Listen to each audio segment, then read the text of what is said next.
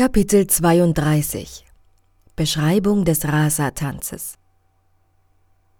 Als die Gopis die besänftigenden Worte Krishnas, der höchsten Persönlichkeit Gottes, vernahmen, schmolzen ihre Herzen vor Freude.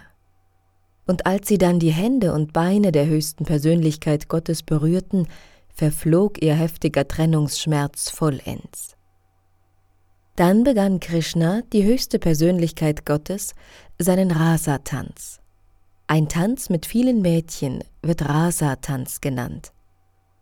Krishna tanzte inmitten der schönsten und glücklichsten Mädchen aller drei Welten. Und so durften die Gopis von Vrindavan, die so sehr in Krishna verliebt waren, mit ihm zusammen Hand in Hand tanzen. Krishnas Rasa-Tanz darf niemals mit weltlichen Tänzen verglichen werden, wie sie an den verschiedensten Festen und bei Gesellschaftsveranstaltungen üblich sind. Der Rasa-Tanz ist völlig spirituell. Und um diese Tatsache zu bestätigen, erweiterte sich Krishna, der höchste Mystiker, in viele Formen und begab sich so zu jeder einzelnen Gopi. Er legte seine Arme um die Schultern der beiden Gopis, die jeweils zu seiner Seite standen, und in ihrer Mitte begann er zu tanzen. Die Gopis konnten die mystischen Erweiterungen Krishnas nicht wahrnehmen, denn Krishna erschien allein vor jeder einzelnen Gopi, und so dachte jede Gopi, Krishna tanze nur mit ihr allein. Über dem Wald von Vrindavan versammelten sich die Bewohner der himmlischen Planeten in ihren Himmelsflugzeugen, da sie unbedingt sehen wollten, wie Krishna auf wunderbare Weise zusammen mit den Gopis tanzte. Die Gandharvas und Kinaras begannen zu singen und zusammen mit ihren Frauen ließen die Gandharvas Blumen auf den Schauplatz des Rasa-Tanzes herunterregnen. Als die Gopis und Krishna miteinander tanzten, ertönte ein glückseliges Klingeln von ihren Glöckchen, Schmuckstücken und Goldreifen. Krishna glich einem grünlich schimmernden Saphir, der sich in der Mitte einer goldenen, mit Edelsteinen besetzten Halskette befindet. Während er und die Gopis zusammen tanzten, offenbarte sich ihre außergewöhnliche körperliche Schönheit. Die Bewegungen ihrer Beine die Art und Weise, wie sie ihre Hände aufeinander legten, die Begegnungen ihrer Augenbrauen, ihr Lächeln und die rhythmischen Bewegungen der Brüste der Gopis und ihrer Kleider, ihrer Ohrringe, ihrer Wangen und ihres Haares, in dem wundervolle Blumen steckten. Wie sie so zusammen sangen und tanzten, sahen sie aus wie die Wolken, die von Donner, Schnee und Blitzen begleitet werden.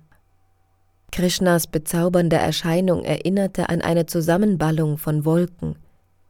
Ihre Lieder waren wie Donner, die Schönheit der Gopis leuchtete wie die Blitze vom Himmel, und die Schweißperlen auf ihren Gesichtern sahen aus wie fallende Schneeflocken.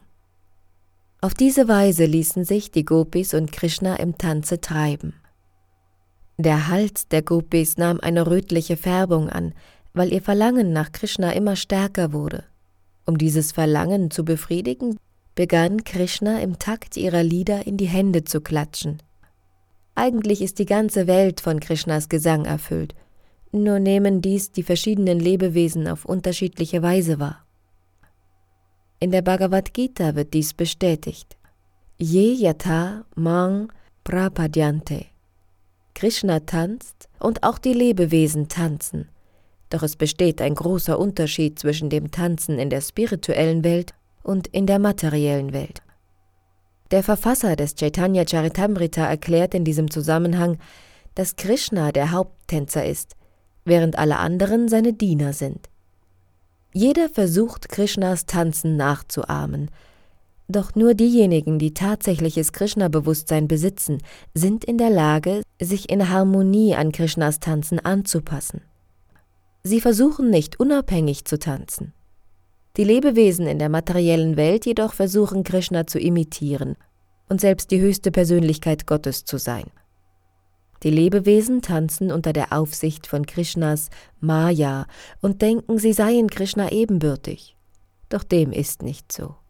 Im Krishna-Bewusstsein gibt es diese falschen Auffassungen nicht.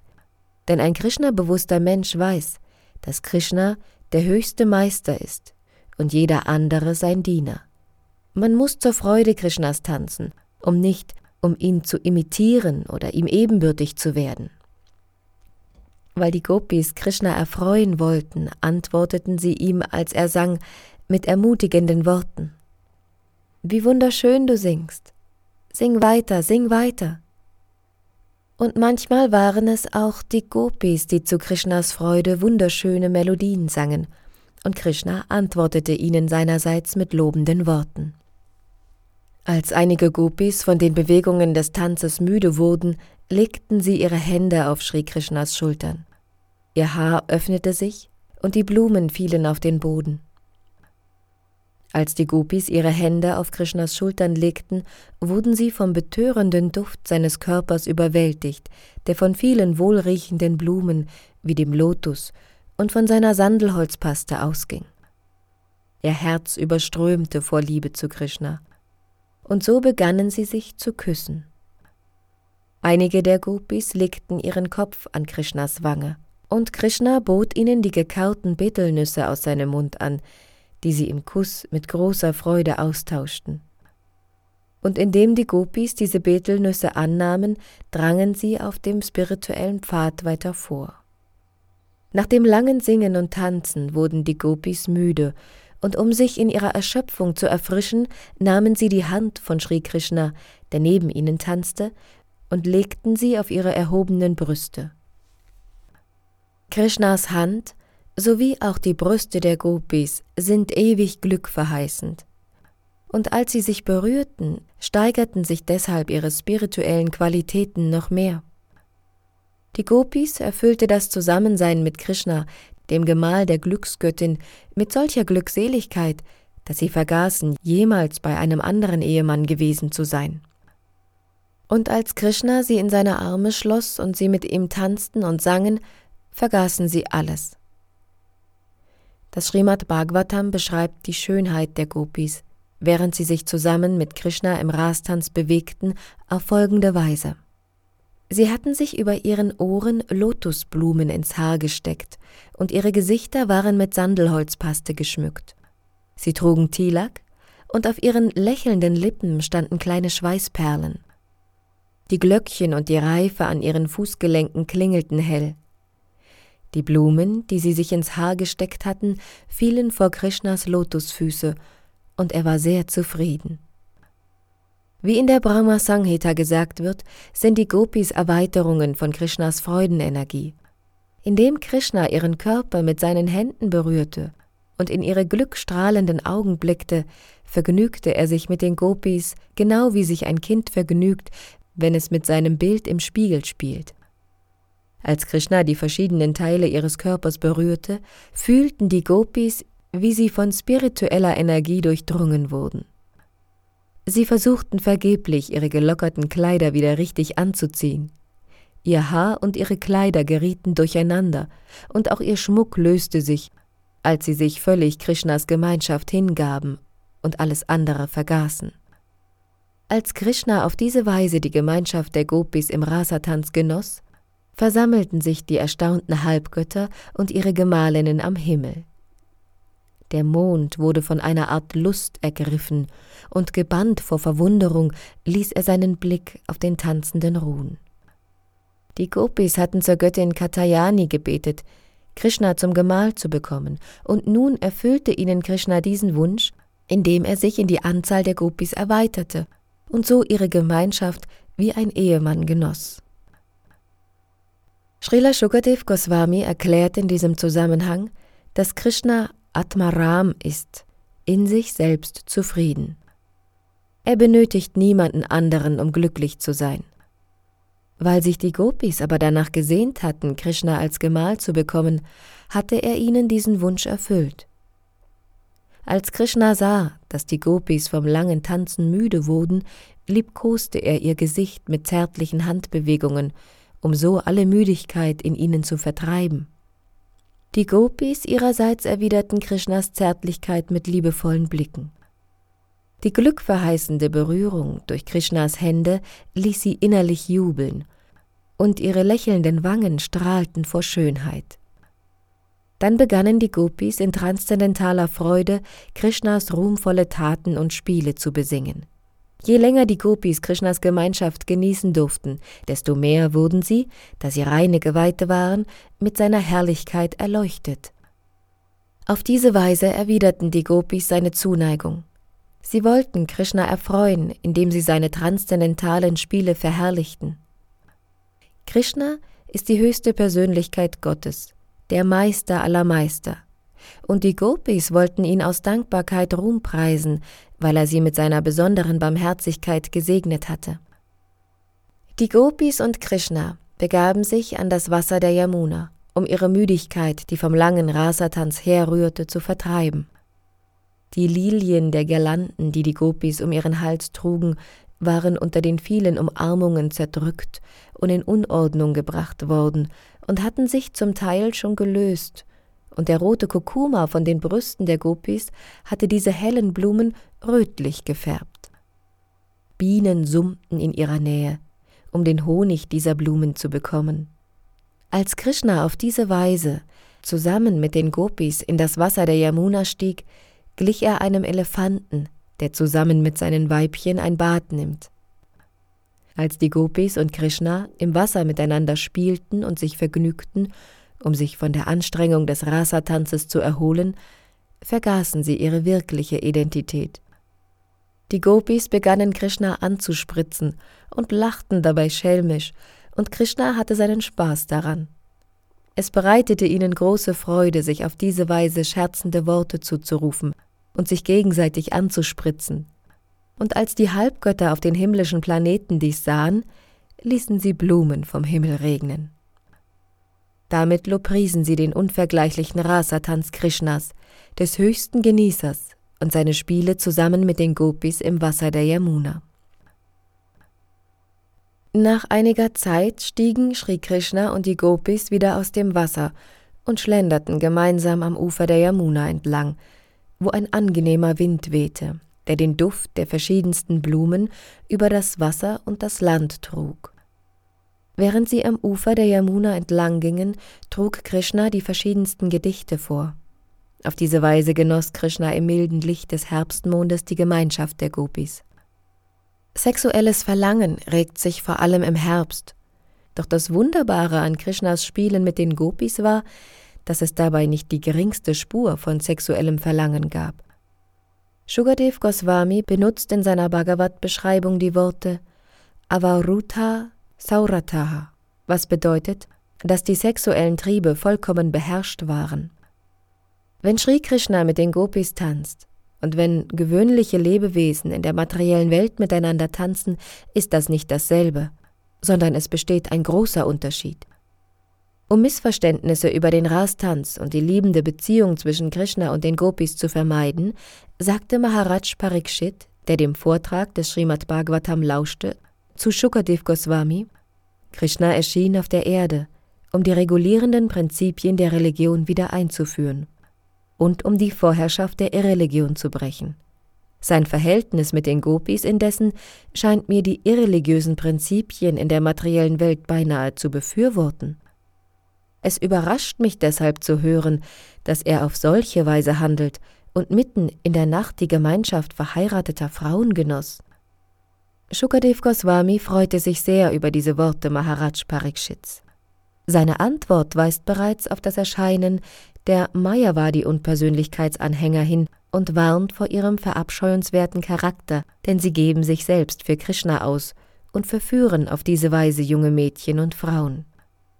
Die grundlegenden Anweisungen der Veden besagen, dass es strikt verboten ist, mit einer anderen Frau als der eigenen sexuell zu verkehren. Krishnas Verhältnis mit den Gopis schien deshalb krass gegen diese Vorschriften zu verstoßen. Maharaj Parikshit hatte natürlich aufgrund von Shukadev Goswamis Worten bereits alle Zusammenhänge verstanden, aber dennoch verlieh er seinem Erstaunen Ausdruck, um so die transzendentale Natur von Krishnas Rasatanz mit den Gopis noch klarer herauszustellen.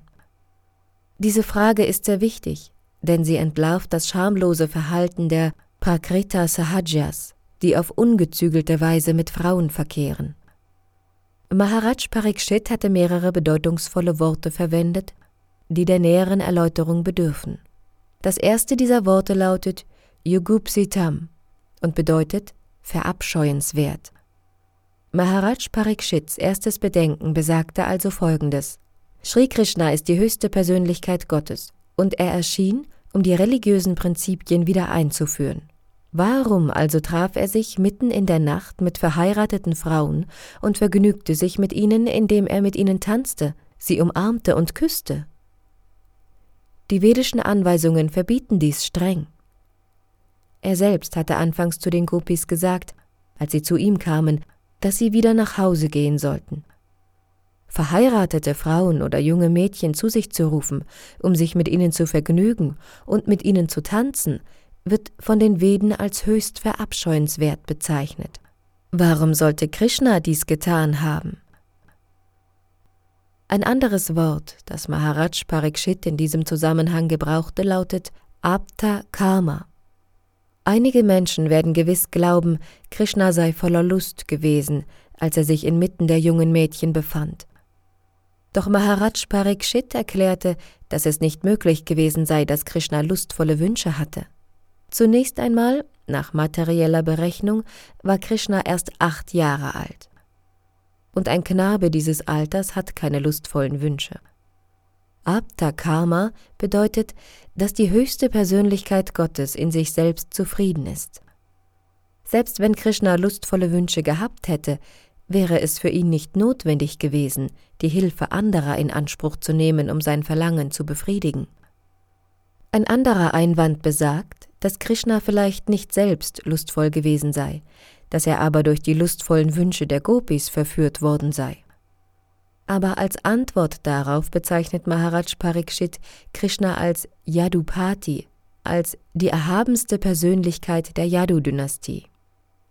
Die Könige der Yadu-Dynastie galten als die frömmsten Menschen ihrer Zeit, und ihre Nachkommen hatten den gleichen Ruf. Krishna, der in dieser frommen Familie geboren wurde, konnte also unmöglich verführt werden, nicht einmal von den Gopis. Deshalb steht es außer Frage, dass irgendeine von Krishnas Taten verabscheuenswert war. Maharaj Parikshits Frage lief vielmehr darauf hinaus, warum Krishna so handelte. Welcher Grund verbarg sich wirklich dahinter? Ein anderes Wort, das Maharaj Parikshit gebrauchte, als er sich an Shukadev Goswami wandte, ist Suvrata, was so viel bedeutet wie das Gelübde auf sich nehmen, fromm zu handeln. Shukadev Goswami war ein strikter Brahmachari und deshalb war es für ihn ausgeschlossen, sich mit Sexualität zu beschäftigen. Von diesem strikten Verbot ist kein Brahmachari ausgenommen, ganz zu schweigen also von einem Brahmachari wie Shukadev Goswami. Da der Rasa-Tanz jedoch einen zweideutigen, ja sogar fragwürdigen Eindruck hinterlassen könnte, bat Maharaj Parikshit Shukadev Goswami, den genauen Sachverhalt zu erklären. Shukadev Goswami antwortete sogleich, dass eine Verletzung der religiösen Prinzipien durch den höchsten Kontrollierenden nur ein weiterer Beweis seiner unbegrenzten Macht sei. Es sei wie mit dem Feuer, das alles Abscheuliche verbrennen könne. Darin zeige sich die überlegene Kraft des Feuers. Ebenso habe die Sonne die Kraft, aus Kot und Urin Wasser zu ziehen, ohne dabei selbst verunreinigt zu werden. Vielmehr werde der unreine, schmutzige Ort durch die reinigende Kraft der Sonnenstrahlen entkeimt und desinfiziert. Ein weiterer Einwand könnte lauten, dass man dem Vorbild Krishnas folgen müsse, da er die höchste Autorität ist. Als Antwort darauf ließ Shukadev Goswami unmissverständlich verlauten, dass der höchste Kontrollierende, Ishvaranam, nicht an seine Anweisungen gebunden sei und sie daher nach seinem Willen übertreten könne. Dass dies aber nur dem Kontrollierenden selbst möglich sei, nicht dem Kontrollierten. Die außergewöhnlichen und unvergleichlichen Taten des Kontrollierenden können von niemandem nachgeahmt werden. Shukadev Goswami betonte deshalb, dass alle bedingten Lebewesen, die im Grunde überhaupt nichts kontrollieren oder beherrschen können, nicht einmal daran denken sollten, die außergewöhnlichen Taten des Kontrollierenden nachzuahmen. Ein Mayavadi-Philosoph mag zwar von sich behaupten, Gott oder Krishna zu sein, Doch er kann nicht wie Krishna handeln. Er kann vielleicht seine Anhängerinnen dazu überreden, mit ihm den Rasatanz nachzuahmen, doch er wird niemals fähig sein, den Govardhan-Hügel hochzuheben. Wir erkennen viele Beispiele aus der Vergangenheit von Mayavadis und anderen Scharlatanen dieser Art, die ihre Anhänger betrogen haben, indem sie sich selbst als Krishna ausgaben, um den Rasa-Lila nachzuahmen. In einigen Fällen griff sogar die Regierung ein und sperrte sie ins Gefängnis. In Orissa zum Beispiel bestrafte Thakur Bhaktivinoda einen Betrüger, der sich als Inkarnation Vishnus ausgab und mit jungen Mädchen zusammen den Raslila nachahmte. Es wurden viele Klagen gegen diese sogenannten Inkarnationen Vishnus erhoben, und daher beauftragte die Regierung Bhaktivinoda Thakur, der zu jener Zeit Richter in Orissa war, diesem Scharlatan das Handwerk zu legen, was er dann auch tat, indem er ihn gehörig bestrafte. Der Raslila-Tanz kann von niemandem imitiert werden und Shukadev Goswami warnt sogar davor, auch nur daran zu denken, dies zu tun. Er betonte, dass jemand, der in seiner Dummheit versuche, Krishnas Rasatanz nachzuahmen, sein Leben einbüße, genau wie jemand, der versuche, wie Shiva einen Ozean voller Gift zu trinken. Shiva leerte einmal den Ozean voller Gift und behielt das Gift in seiner Kehle, weshalb sein Hals blau wurde. Aus diesem Grund heißt Shiva auch Nilakanta. Wenn nun ein gewöhnlicher Mensch versucht, Shiva zu imitieren, indem er Gift trinkt und Ganja raucht, geht er mit Bestimmtheit daran zugrunde, und sein Tod ist in absehbare Nähe gerückt. Deshalb sollte man nicht vergessen, dass Sri Krishnas Beziehung zu den Gopis etwas Außergewöhnliches ist und unter ganz besonderen Umständen stattfand. Die meisten Gopis waren in ihrem vorangegangenen Leben große Weise gewesen, die sich in allen Veden auskannten. Und als Krishna in seiner Form als Sri Ramachandra erschienen war, hatten sie den Wunsch geäußert, sich seiner Gemeinschaft erfreuen zu dürfen. Sri Ramachandra hatte ihnen damals die Segnung gegeben, dass all ihre Wünsche in Erfüllung gehen würden, wenn er als Krishna erscheine. Dies zeigt, dass sich die Gopis schon seit längster Zeit gewünscht hatten, die Freude von Krishnas Erscheinen erfahren zu dürfen.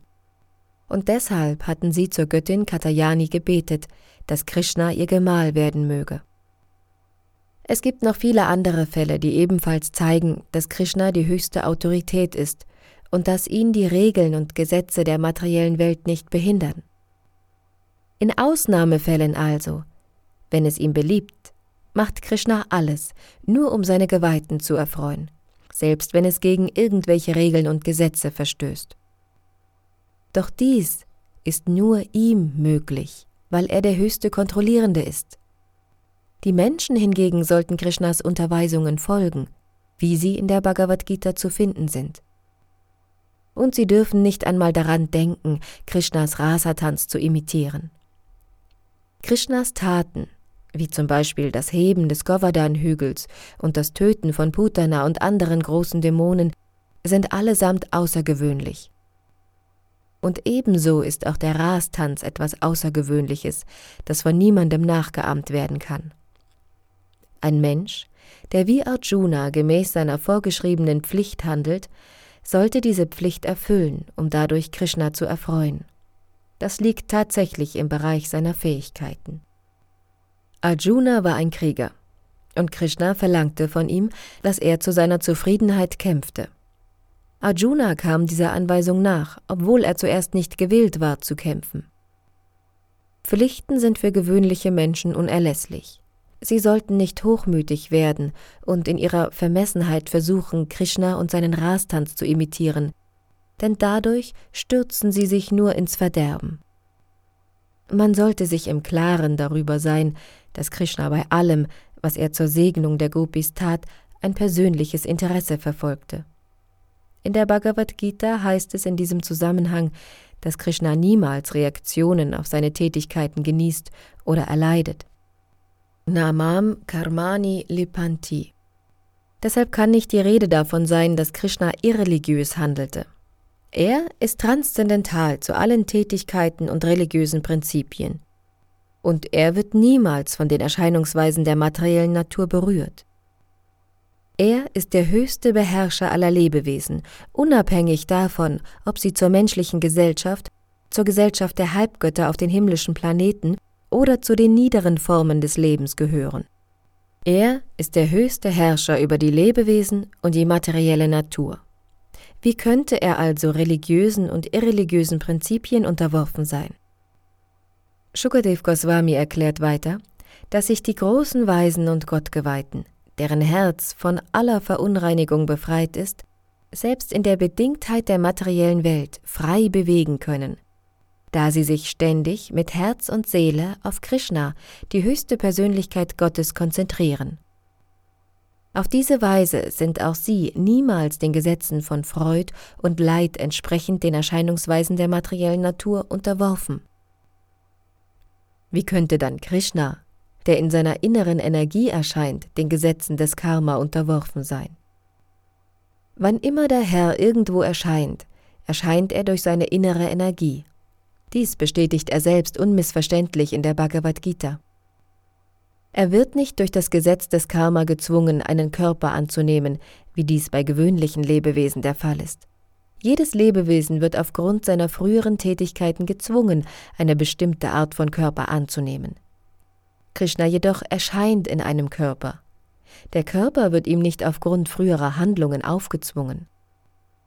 Sein Körper ist das Medium für seine transzendentale Freude, die von seiner inneren Energie entfaltet wird.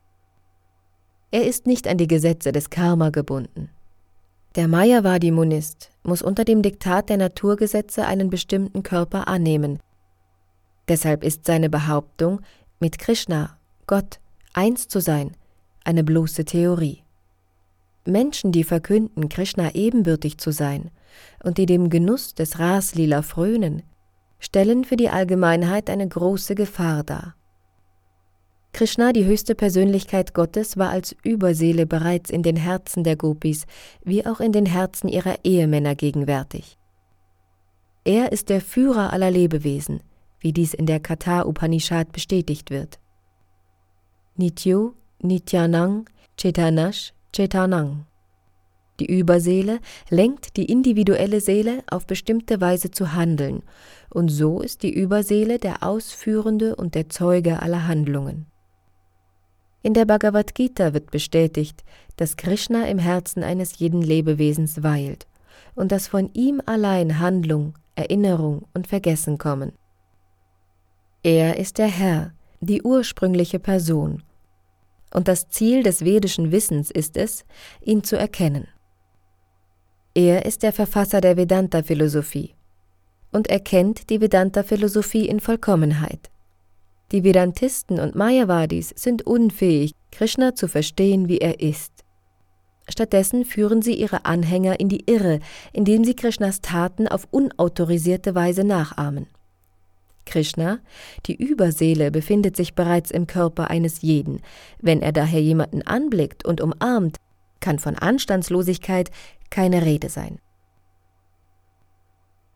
Man mag sich nun fragen, warum Krishna, wenn er doch in sich selbst vollkommen ist, überhaupt solche Spiele mit den Gopis offenbarte, die den sogenannten Moralisten unserer Welt anstößig erscheinen. Die Antwort lautet, dass diese Spiele die besondere Barmherzigkeit für die gefallenen bedingten Seelen darstellen. Die Gopis sind eigentlich Erweiterungen seiner inneren Energie. Doch weil Krishna den Rasa Lila entfalten wollte, erschienen auch sie wie gewöhnliche Menschen. Aller Genuss in der materiellen Welt gründet letzten Endes auf der sexuellen Anziehung zwischen Mann und Frau. Der Mann lebt nur, um sich von Frauen betören zu lassen – und die Frau lebt nur, um sich von Männern betören zu lassen. Auf diesem Prinzip beruht das gesamte materielle Leben. Sowie diese gegenseitige Anziehung zustande kommt, werden die Menschen immer mehr ins materielle Dasein hineingezogen. Um ihnen eine besondere Gunst zu gewähren, entfaltete Krishna seinen Rasa-Lila-Tanz. Damit wollte Krishna einfach nur die bedingten Seelen faszinieren und zu sich hinziehen, denn weil sie alle so sehr vom Sexuellen angezogen werden, bekommen sie auf diese Weise die Möglichkeit, im Austausch mit Krishna dieselben Gefühle und Beziehungen zu genießen, und gleichzeitig Befreiung aus der materiellen Bedingtheit zu erlangen. Im zweiten Kanto des Srimad Bhagavatam erklärt Maharaj Parikshit ebenfalls, dass die Spiele und Taten Sri Krishnas wie Medizin für die bedingten Seelen sind. Denn wenn sie einfach nur über Krishna hören, werden sie von der materiellen Krankheit geheilt. Sie sind dem materiellen Genuss verfallen und pflegen alle Arten von pornografischer Literatur zu lesen. Doch wenn sie von Krishnas transzendentalen Spielen mit den Gopis hören, werden sie von aller materiellen Verunreinigung befreit. Shukadev Goswami erklärte auch, wie man richtig hört und von wem man hören darf und von wem nicht. Das Problem liegt darin, dass die Welt voller Mayavadis ist. Und viele dieser Mayavadis haben es sich zur Beschäftigung gemacht, das Srimad Bhagavatam vorzutragen, um damit Geld zu verdienen. Deshalb sind die Zuhörer solcher Vorträge, die die verheerende Wirkung der Mayavadi-Philosophie nicht kennen, hinterher verwirrt und haben die verschiedensten Vorstellungen. Es wird nicht empfohlen, dass gewöhnliche Menschen über den Raslila sprechen, da sie alle mehr oder weniger von der Mayavadi-Philosophie beeinflusst sind. Wenn jedoch ein fortgeschrittener Gottgeweihter über den Rasa-Lila spricht, dann ist es sicher, dass diejenigen, die ihm zuhören, allmählich auf die Ebene des Krishna-Bewusstseins erhoben und von der materiellen Verunreinigung befreit werden. Ein weiterer wichtiger Punkt ist, dass sich die Gopis, die mit Krishna tanzten, nicht in ihrem materiellen Körper befanden. Sie tanzten in ihrem spirituellen Körper mit Krishna. Währenddessen dachten die sogenannten Ehemänner der Gopis, dass ihre Frauen an ihrer Seite schliefen denn sie alle waren bereits vom Einfluss der äußeren Energie Krishnas verblendet worden. Und diese Energie erlaubte es ihnen nicht, zu erkennen, dass ihre Frauen fortgegangen waren, um mit Krishna zu tanzen. Wie stichhaltig ist also die Anschuldigung, Krishna habe mit den Frauen anderer Männer getanzt? Die Körper der Gopis, die ihren Ehemännern gehörten, lagen im Bett, es waren die spirituellen Bestandteile Krishnas, die mit ihm tanzten. Krishna ist die höchste Person, das spirituelle Ganze, und er tanzte mit den spirituellen Körpern der Gopis. Deshalb ist es nicht gerechtfertigt, in Krishna Fehler zu finden. Als der Rasatanz vorüber war, ging die Nacht ihrem Ende entgegen. Diese Nacht war so lang wie eine Nacht Brahmas. Und wie es in der Bhagavad Gita heißt, ist dies eine unvorstellbar lange Zeitspanne. Und die Brahma Muhurta brach an. Die Brahma Muhurta beginnt ungefähr eineinhalb Stunden vor Sonnenaufgang und es wird empfohlen, zu dieser Zeit aufzustehen und sich nach Beendigung der morgendlichen Körperreinigung spirituellen Tätigkeiten zu widmen, wie die Mangala-Arati-Zeremonie durchzuführen und den Hare Krishna-Mantra zu chanten. Die Zeit der Brahma Muhurta eignet sich nämlich besonders gut zur Durchführung spiritueller Tätigkeiten. Als nun diese glückverheißende Stunde gekommen war, bat Krishna die Gopis, ihn zu verlassen. Obwohl es den Gopis, die Krishna so lieb waren, schwer fiel, seine Gemeinschaft aufzugeben, waren sie ihm gehorsam, und so gingen sie sofort nach Hause, als Krishna sie dazu aufforderte. Shukadev Goswami beendet die Schilderung des Rasa-Tanzes, indem er darauf hinweist, dass jeder, der von richtigen Quellen über die Spiele Krishnas, des ursprünglichen Vishnu und der Gopis, der Erweiterungen von Krishnas Energie hört, von der gefährlichsten Krankheit befreit werde, nämlich der Lust. Wenn man solchen Beschreibungen des Rasa-Lila aufmerksam zuhört, wird man vollständig von den lustvollen Verlangen nach Sexualität befreit und auf die höchste Ebene der spirituellen Verwirklichung erhoben. Doch weil die Menschen fast ausschließlich von Mayavadis hören und selbst ebenfalls Mayavadis sind, geraten sie immer mehr unter das Diktat der sexuellen Begierde. Die bedingte Seele sollte die Beschreibung des Rasa-Lila-Tanzes von einem autorisierten spirituellen Meister hören und von ihm geschult werden, damit sie dieses Thema richtig verstehen kann. Auf diese Weise kann die bedingte Seele zur höchsten Stufe des spirituellen Lebens erhoben werden. Andernfalls gerät sie immer tiefer in die materielle Verstrickung. Die materielle Lust ist eine Art Herzkrankheit, und um diesen erkrankten Zustand des Herzens zu heilen, wird der bedingten Seele empfohlen, über Krishna zu hören. Doch nicht von Betrügern und Scharlatanen wie den Mayavadis. Nur wenn man aus der richtigen Quelle hört und alles, was man hört, richtig versteht, kann man sein Leben tatsächlich verändern. Shukadev Goswami bezeichnet jemanden, der im spirituellen Leben geschult ist, als Shratanvita. Shrata, Vertrauen, bildet den Anfang spirituellen Lebens. Jemand, der sein Vertrauen in Krishna entwickelt hat und ihn als höchste Persönlichkeit Gottes, als die höchste spirituelle Seele kennt, ist in der Lage, richtig zu hören und weiß auch, wie man ihn richtig beschreibt. Des Weiteren benutzt Shukadev Goswami das Wort Anushrinuyat, das darauf hinweist, dass man von der Nachfolge der spirituellen Meister hören muss. Das Wort Anu hat zwei Bedeutungen, nämlich folgen und ununterbrochen. Man muss sich also immer an die Schülernachfolge halten und man sollte seine Aufmerksamkeit nicht irgendeinem dahergelaufenen Geschichtenerzähler, einem Mayavadi oder einem x-beliebigen Menschen schenken. Anushrinuyatat bedeutet, dass man von einem autorisierten spirituellen Meister hören muss, der sich in der Schülernachfolge befindet und der ununterbrochen im Krishna-Bewusstsein tätig ist. Wenn jemand bereit ist, auf diese Weise zu hören, wird sich die Wirkung mit Sicherheit einstellen. Wer die Schilderung des Rasalila hört, wird auf die höchste Ebene des spirituellen Lebens erhoben. Shukadev Goswami verwendet außerdem die beiden bedeutsamen Worte Bhaktim und Param. Bhaktim Param bedeutet das Ausführen von hingebungsvollem Dienst jenseits der Anfängerstufe. Diejenigen, die sich lediglich zu Tempelverehrung hingezogen fühlen, jedoch mit der Bhakti-Philosophie nicht vertraut sind, befinden sich auf der Anfängerstufe. Diese Form der Bhakti ist nicht die vollkommene Stufe. Die vollkommene Stufe der Bhakti, des hingebungsvollen Dienstes, wird durch das vollständige Freisein von materieller Verunreinigung charakterisiert. Und die gefährlichste Art der Verunreinigung ist Lust oder sexuelle Begierde. Der hingebungsvolle Dienst auf der Ebene von Bhaktim Param ist sehr mächtig. Und je mehr man auf diesem Pfad fortschreitet, desto mehr verliert man seine Anziehung zum materiellen Leben. Wer den wirklichen Nutzen aus dem Hören des Rasalila-Tanzes zieht, erreicht mit Sicherheit die transzendentale Ebene, und sein Herz wird frei von jeglicher Spur von Lust.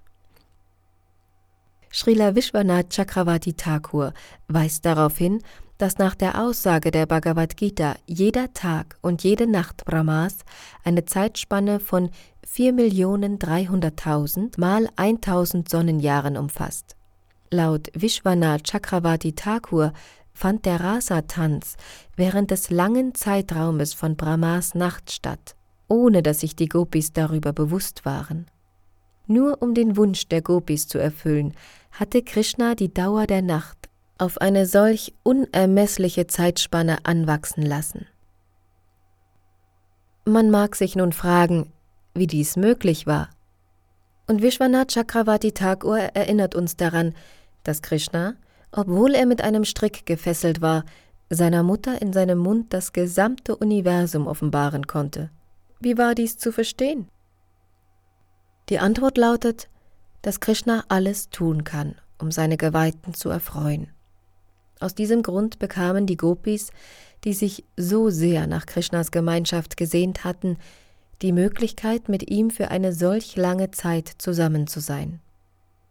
Damit hielt er sein Versprechen ein, das er den Gopis gegeben hatte, als er ihre Kleider stahl.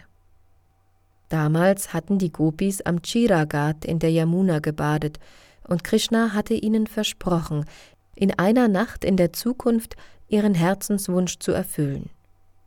So geschah es in dieser Nacht, dass die Gopis Krishna als ihren geliebten Gemahl in die Arme schließen durften. Diese Nacht war keine gewöhnliche Nacht.